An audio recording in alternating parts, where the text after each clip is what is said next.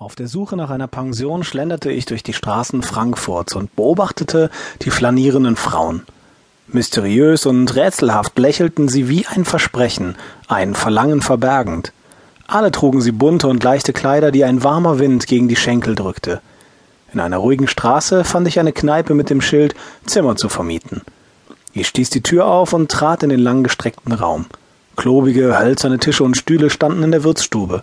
Ich nahm mir einen Stuhl, setzte mich an einen freien Tisch und zündete mir eine Zigarette an. Plötzlich wurde ich von einer warmen Stimme angesprochen, was ich für einen Wunsch hätte. Als ich den Kopf hob, erstarrte ich. Eine Frau, Ende zwanzig, mit einer Bluse, die fast gesetzeswidrig war, mit Beinen, die sich fast in voller Länge zeigten. Hastig zog ich an der Zigarette und schluckte. Die junge, hübsche Frau beugte sich lächelnd zu mir herab. Gierig starrte ich auf das Fleisch, das animierend aus dem Ausschnitt quoll. Ein Bier bitte, sagte ich endlich. Und haben Sie noch ein Zimmer frei?